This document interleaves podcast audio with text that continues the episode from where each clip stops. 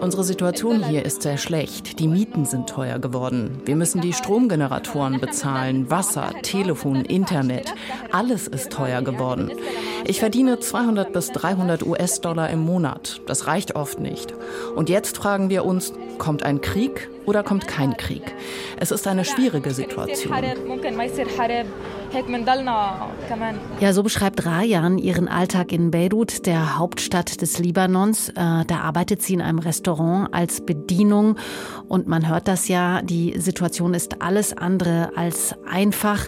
Eine katastrophale Wirtschaftslage im Land und jetzt eben noch akut die Gefahr eines Krieges mit Israel. Schon einen Tag nach dem Überfall der Terrormiliz Hamas auf Israel am 7. Oktober hatte ja auch die libanesische Miliz Hisbollah angefangen, Israel aus dem Norden dann zu beschießen. Seitdem gibt es dort auch Gefechte und auf beiden Seiten sind jetzt auch schon Zehntausende Menschen aus dem Grenzgebiet vertrieben worden. Hinter den Kulissen wird zwar verhandelt, aber ob das reicht, um noch einen Krieg abzuwenden? Deutschlandfunk Kultur Weltzeit ich bin Katja Bigalke, hallo. Und im Libanon recherchiert hat unser Autor Benjamin Weber. Der war die letzten zwei Monate vor Ort und hat, obwohl die Situation immer wieder ziemlich bedrohlich war, doch mit unterschiedlichsten Menschen sprechen können. Hier seine Eindrücke aus einem inzwischen doch auf vielen Ebenen dysfunktionalen Land. Beirut in den ersten Wochen des Jahres 2024. Der 36-jährige Hamad sitzt auf einem Plastikstuhl vor seinem Laden, in dem er Handyzubehör verkauft. Die Situation im Libanon ist furchtbar. Unser Einkommen ist gering, aber die Ausgaben haben sich verdreifacht. Miete, das Essen, alles. Ich habe gerade etwas für zwei Dollar verkauft. Früher hätte ich daran verdient, aber heute bleibt davon nichts übrig. Die schwere Wirtschaftskrise im Libanon geht mittlerweile in ihr sechstes Jahr. Seit 2019 hat die Lira 98 Prozent ihres Werts verloren. Bezahlt wird jetzt auch mit US-Dollar. Die Inflation im Libanon liegt bei 222 Prozent. Mehr als die Hälfte der Bevölkerung lebt unter der Armutsgrenze. Und jetzt droht auch noch ein neuer Krieg mit Israel. Aber das macht Hamad keine Angst. Im Gegenteil, ein neuer Krieg gebe ihm wenigstens Würde. Was meine Träume sind? Ich würde gerne studieren und mit meinem Mann ein Geschäft aufmachen. Ich möchte mein Leben weiter in Frieden leben. Ich hoffe, die Situation beruhigt sich.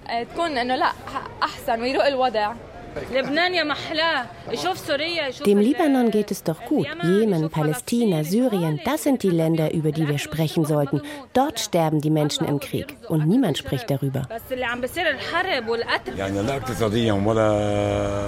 Wir sitzen hier nur herum, es gibt keine Arbeit. Außer Essen und Schlafen tun wir nichts.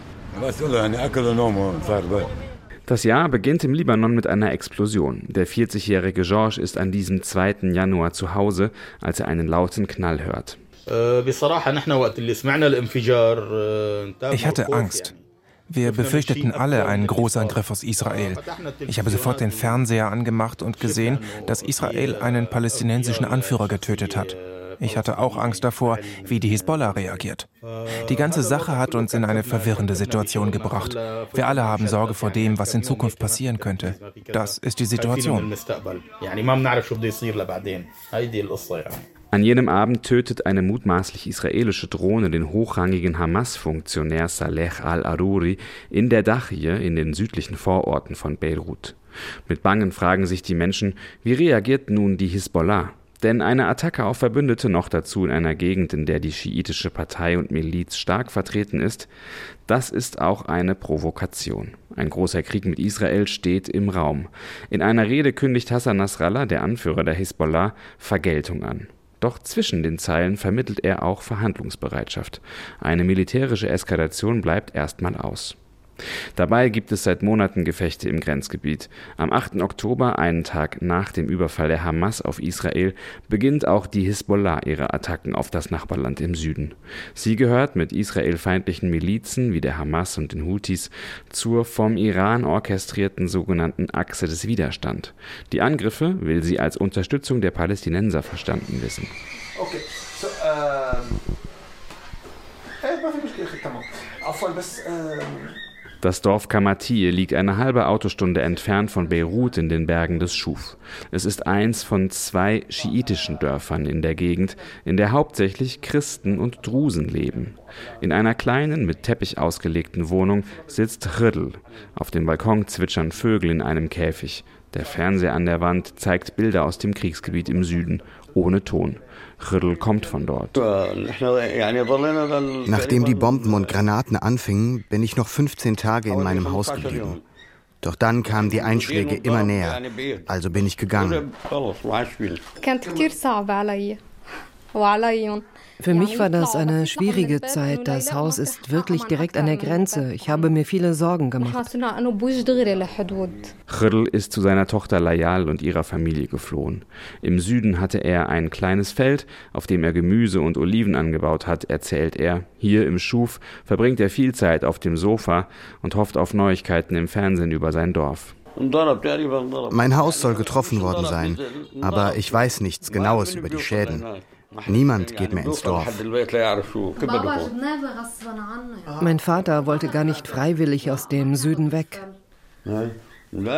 Ja, ich dachte, es ist besser, zu Hause zu sterben, statt als Vertriebener.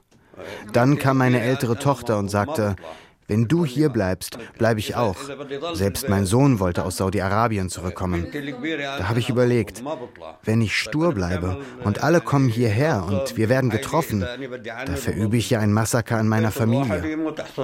Die Kampfhandlungen zwischen Israel und der Hisbollah im Grenzgebiet haben etwa 80.000 Menschen im Libanon zu Binnenflüchtlingen gemacht. Hallo. In einer anderen Wohnung im Schuf hat eine Frau, die ihren Namen nicht nennen will, in einem Kessel auf dem Herd Kaffee aufgekocht. Unser Haus zurückzulassen, das Dorf, die Freunde, die Menschen, das fühlt sich so an, als hätte jemand meine Seele aus meinem Körper gerissen.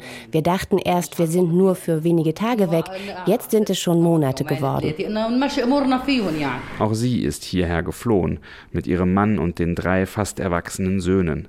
Die Wohnung hier gehört einem Verwandten. Hier gab es nur einen kleinen Gasofen und einen Kühlschrank, den wir erst reparieren reparieren mussten. Aber keine Heizung, keine Waschmaschine, keine Teppiche, nicht mal Decken. Sie sagt, ihr eigenes Schicksal vertrieben zu sein, das ist ihr sehr unangenehm. Ich gehöre nicht zu einer politischen Partei, aber ich habe im Süden gesehen, die einzigen, die den Libanon und seine Menschen verteidigen, das sind die Männer des Widerstands.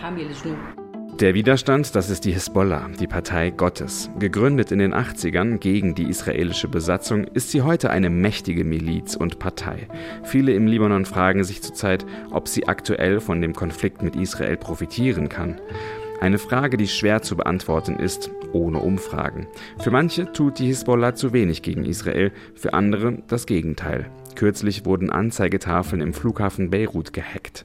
Wo sonst Abflüge und Landungen aufgelistet sind, erschien eine Warnung an die Miliz, den Libanon nicht weiter in den Krieg zu ziehen. Dort stand, du trägst die Verantwortung und die Konsequenzen, Hisbollah. Viele sind auch in einer Zwickmühle, wie zum Beispiel Ribal, der als Aktivist für LGBTQI-Rechte im Libanon mit der Partei Gottes eigentlich gar nichts zu tun hat. Ich kann die Hisbollah nicht unterstützen, denn sie missachten Menschenrechte. Aber gleichzeitig wären sie es, die mich am Ende verteidigen würden. Auch Hamad vor seinem Handyladen ist irgendwo dazwischen. Ich habe nichts mit der Hisbollah zu tun. Ich denke auf eine andere Weise als Sie. Aber natürlich unterstütze ich alles, was gegen Israel geht. Auf der anderen Seite halten auch viele der Hisbollah zugute, dass sie die Angriffe auf Israel gerade nicht eskaliert. Immer wieder hört man, Israel wäre hier längst wieder Besatzungsmacht, wenn nicht die stark bewaffnete Hisbollah an der Grenze im Süden stünde. Die Hisbollah hat eine einzigartige Position im Land. Zwar unterhalten auch christliche Parteien bewaffnete Gruppen, aber die Hisbollah wird vom Iran ausgerüstet. Sie gilt als stärker als die libanesische Armee. Das gibt ihr Macht. Aber sie ist nicht nur Miliz, sondern auch eine schiitisch-islamistische religiöse Bewegung. Sie übernimmt soziale Funktionen in der schiitischen Gesellschaft und als Partei sitzt sie sogar mit am Tisch der aktuellen Regierung. Die ist aber nur geschäftsführend im Amt, weil bei der letzten Wahl kein Präsident gewählt wurde.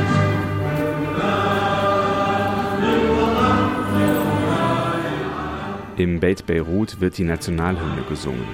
Das Museum steht unmittelbar an der ehemaligen Green Line, der Frontlinie im libanesischen Bürgerkrieg, die die Stadt geteilt hat.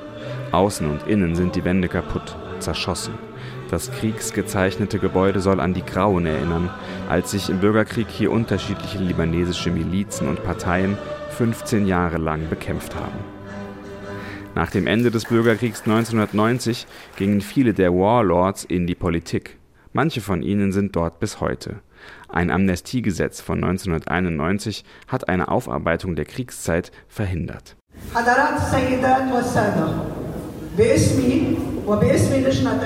Etwa 60 Menschen haben sich eingefunden im kreisrunden Foyer. Fernsehteams haben Kameras aufgebaut.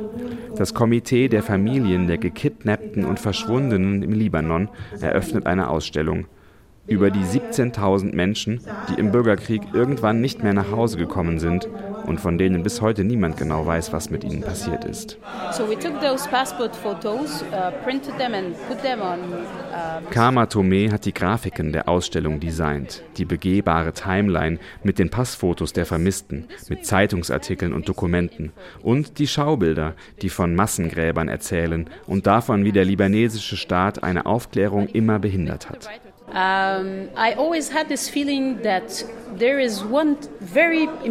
Ich hatte immer das Gefühl, dass es einen sehr wichtigen Wendepunkt in unserer jüngeren Geschichte gibt, nämlich diese Generalamnestie und die Sache mit den Verschwundenen. Solange wir uns nicht damit befassen, wird alles, was wir aufbauen, auf wackeligen Beinen stehen und uns regelmäßig auf den Kopf fallen. Und dann müssen wir alles wieder von vorne beginnen. Das ist genau das, was jetzt gerade passiert. Alle paar Jahre wird uns alles wieder auf den Kopf fallen. Denn das ist das Schlüsselproblem. Wenn wir keinen Weg finden, wirklich miteinander zu reden, werden wir niemals in der Lage sein, etwas aufzubauen, das Bestand hat. Leid, über das nicht gesprochen wird, und Straflosigkeit.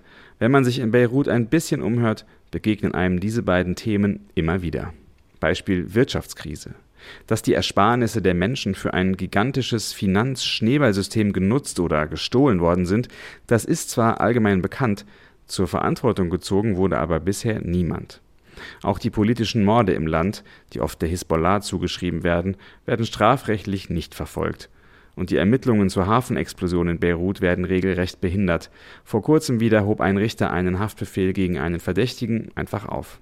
Ähm, Im Libanon wird es immer Straflosigkeit geben.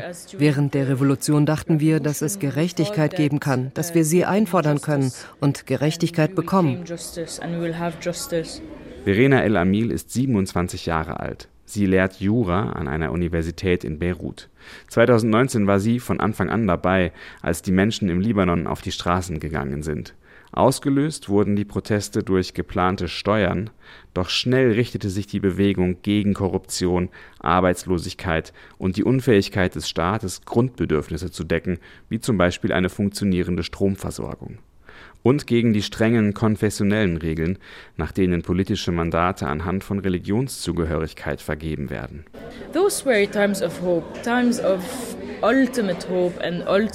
Das waren Zeiten der Hoffnung und des ultimativen Glücks. Die Stimmung auf der Straße war sehr schön. Wir haben gespürt, dass es echte Solidarität gibt zwischen den Libanesen, zwischen den Menschen auf der Straße. Wir hatten das Gefühl, dass es eine Art Versöhnung mit der Vergangenheit geben kann, dass es eine Art von Einheit gibt. Im ganzen Libanon, vom Süden bis zum Norden, sogar in Beirut. Wir haben gespürt, dass Veränderung möglich ist und dass wir eine Stimme haben und gehört werden. Premierminister Hariri tritt damals zurück. Die Protestbewegung hält an, bis in den nächsten Sommer hinein. Doch dann explodiert im Hafen von Beirut gelagertes Ammoniumnitrat. 218 Menschen sterben. Beirut ist in großen Teilen zerstört.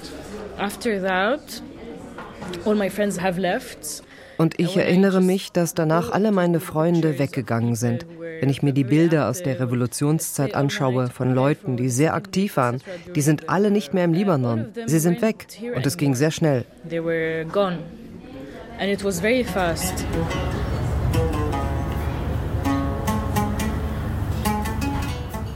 Es fällt bisweilen schwer, optimistisch auf den Libanon zu blicken. Wie soll sich das Land ohne nennenswerte Industrie und Agrarproduktion wirtschaftlich je wieder erholen von den Katastrophen der letzten Jahre? Und jetzt droht möglicherweise ein erneuter Krieg mit Israel. Zwar wird aktuell offenbar verhandelt. Ein Rückzug der Hisbollah nördlich des Litani-Flusses, weiter weg von der Grenze zu Israel, das liegt auf dem Tisch, so wie es in der Resolution 1701 des UN-Sicherheitsrats verabredet wurde. Israel müsste dafür besetzte Gebiete an den Libanon abtreten. Aber eine Bedingung der Hisbollah ist ein Ende des Kriegs in Gaza, und das scheint unerfüllbar. Zuletzt ließen sich israelische Offizielle zitieren. Die Verhandlungen gingen zu langsam voran, man denke darüber nach, das Ganze in die eigenen Hände zu nehmen. Das würde Krieg bedeuten. Wenige Tage später wurden am Nachthimmel über den Vororten von Beirut israelische Kampfjets im Tiefflug gesichtet.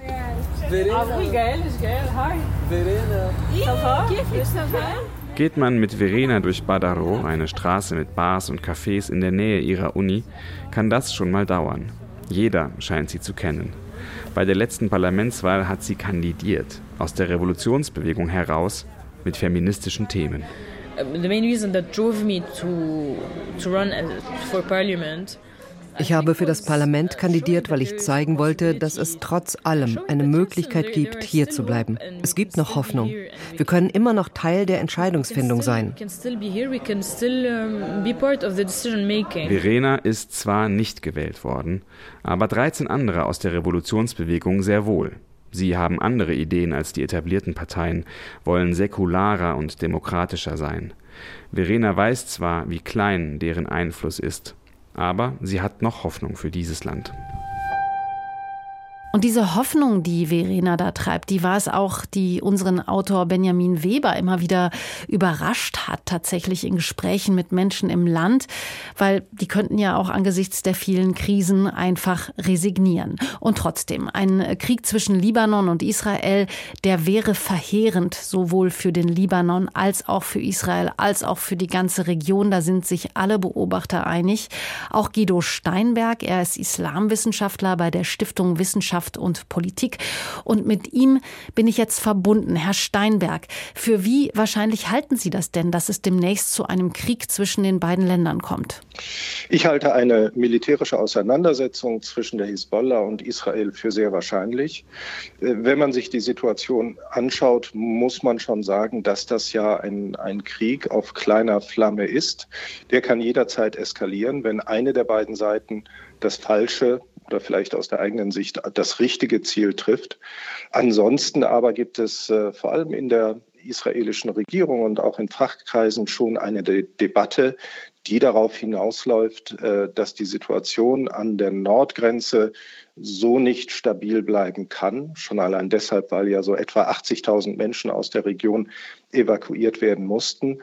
Das verweist darauf, dass gerade auf israelischer Seite da vielleicht irgendwann der Wunsch bestehen wird, die Hisbollah von dieser Grenze zu vertreiben. Also ich halte eine, eine größere Auseinandersetzung vielleicht nicht jetzt, aber dann doch in einigen Monaten oder vielleicht auch Jahren äh, für nicht mehr zu vermeiden. Die Hisbollah, äh, die schiitische Miliz im Libanon, die wird ja direkt von Iran unterstützt. Können Sie mal, wenn wir zurückschauen, diese Verbindung erklären? Also wie hat die sich über die Jahre etabliert und auch verändert? Nun, äh, die Hisbollah ist eine hundertprozentige iranische Gründung. Äh, während des libanesischen Bürgerkrieges hat sich die Gruppierung 1982 gebildet und zwar auf Initiative von iranischen Revolutionsgardisten, die damals in diesem Land stationiert waren. Und es handelt sich um Menschen, um junge Leute, damals junge Leute, ähm, die der politischen und der religiösen Führung des obersten Führers im Iran folgen. Das war damals Ayatollah Khomeini und heute ist das sein Nachfolger Khamenei. Die Hisbollah bekennt sich zu dieser Führerschaft von äh, Khamenei und man muss auch davon ausgehen, dass äh, die Hisbollah ein Stellvertreter Irans ist. Die Situation hat sich im Laufe der Jahre tatsächlich sehr stark verändert. Zunächst einmal war die Hisbollah nur ein Bürgerkriegsakteur der vor allem die israelische Präsenz im Süden des Landes äh, bekämpft hat. Später hat sich die Situation vor allem insofern verändert, als die ursprüngliche Gegnerschaft der Hisbollah zu Syrien noch einmal verändert hat. Und damit bekam die Hisbollah dann auch noch syrische Unterstützung. Das wurde sehr intensiv vor allem nach dem Machtantritt äh, von Präsident Bashar al-Assad im Jahr 2000. Die Hisbollah hat große Erfolge feiern können, wie zum Beispiel die Vertreibung der israelischen Truppen aus dem Land im Jahr 2000. Aber an der grundsätzlichen Orientierung, nämlich pro-iranisch und stark abhängig von Iran, bei gleichzeitiger Unterstützung durch Syrien hat sich nichts verändert. Warum ist denn Libanon, also auch geografisch betrachtet, für den Iran so wichtig? Klar, da ist die äh, Vernichtung Israels als iranische Staatsdoktrin und dabei spielt natürlich die Hisbollah eine große Rolle als Verbündeter. Aber welche andere Funktion erfüllt sie und erfüllt das Land für Iran? Ja, der Libanon ist äh, für die Islamische Republik traditionell interessant, weil es dort viele Schiiten gibt. Es gibt ja nicht so viele Schiiten in der arabischen Welt. Äh, Im Libanon stellen sie etwa 40 Prozent. Und nur im Libanon war die Islamische Republik in den ersten Jahrzehnten in der Lage, einen ganz, ganz treuen und loyalen Verbündeten aufzubauen, wie die Hisbollah. Ansonsten muss man sagen, dass die Islamische Republik äh, in einer Art und Weise expandiert vor allem in den letzten zehn Jahren, die doch auch den traditionellen Expansionslinien des iranischen Staates schon in der Antike entspricht. Äh, Iran versucht immer einen Weg zum Mittelmeer zu finden. Und das können wir jetzt seit 2015 beobachten. Die Iraner äh, haben loyale Verbündete gewonnen im Irak. Sie haben am syrischen Bürgerkrieg teilgenommen und sie wollen äh, diesen Zugang zum Mittelmeer und äh, dazu kommt natürlich, äh, dass sie vor allem auch Israel zerstören wollen, die Amerikaner aus der Region vertreiben. Ganz einfach deshalb, weil das die wichtigsten Konkurrenten um eine regionale Vormachtstellung sind. Letzten Endes geht es der Islamischen Republik im Prinzip dann eben auch nur um eine regionale Hegemonie. Und da steht Israel im Weg.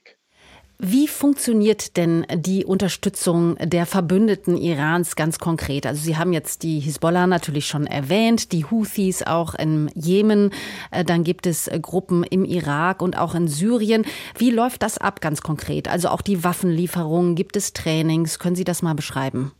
Ja, das äh, ist natürlich in jedem Fall etwas unterschiedlich, weil es ein, einen Unterschied macht, ob man nun die Houthis im Jemen unterstützt, die Hamas in Palästina oder äh, die Hisbollah im Libanon. Letzten Endes ist aber auf iranischer Seite ein Akteur da dominant. Das sind die sogenannten Kurzbrigaden der Revolutionsgarden. Die sind verantwortlich für die Unterstützung, für den Aufbau dieser Partner. Und diese Kurzbrigaden, die entsenden in ein Land wie den Libanon, Militärberater, die mit der Hisbollah zusammenarbeiten. Die schicken auch Waffen, wie zum Beispiel Drohnen oder Raketen. Die trainieren allerdings auch den Bau dieser Waffensysteme und sie trainieren die Nutzung. Und die Hisbollah beispielsweise, die unterhält ihre Trainings im, äh, im Libanon, sie trainiert in Syrien. Und die ganz wichtigen Kurse für die Ausbilder, die werden dann auch im Iran abgehalten. Und mittlerweile muss man sagen, dass die Hisbollah und die sogenannten Kurzbrigaden sehr, sehr eng zusammenarbeiten. Man kann oft gar nicht mehr unterscheiden, wer denn genau der Trainer beispielsweise bei den Houthis ist.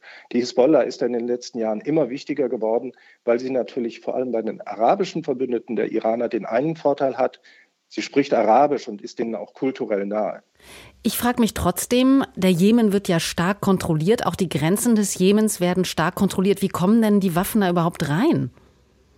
Ja, das ist ein Trugschluss. Äh, die Grenzen äh, des Jemen werden zwar in irgendeiner Weise kontrolliert, aber das Meer, der Golf von Aden, das ist ja eher, eher eine Brücke als eine Grenze. Da ist ein unglaublicher Schiffsverkehr, gerade von diesen traditionellen Schiffen, den Daus. Sie äh, haben da ganz, ganz große Probleme, Lieferungen zu entdecken. Die Amerikaner haben da immer mal wieder einige Erfolge. Aber es scheint in den letzten zehn Jahren keine großen Probleme gegeben zu haben. Raketenbauteile, Drohnen, aber auch Personal auf diesem Weg äh, in den Jemen zu schicken. Das kann man eben schon daran erkennen, dass äh, das, was die Houthis immer mal wieder abfeuern, auch heute in Richtung Rotes Meer, aus dem Iran stammt. Und selbst die Ausbilder sind dort. Also so wie ich es eben beschrieben habe, ein, äh, die, die Kurzbrigaden der Revolutionsgarden haben natürlich Militärberater bei den Houthis. Die Hisbollah hat Personal bei den Houthis.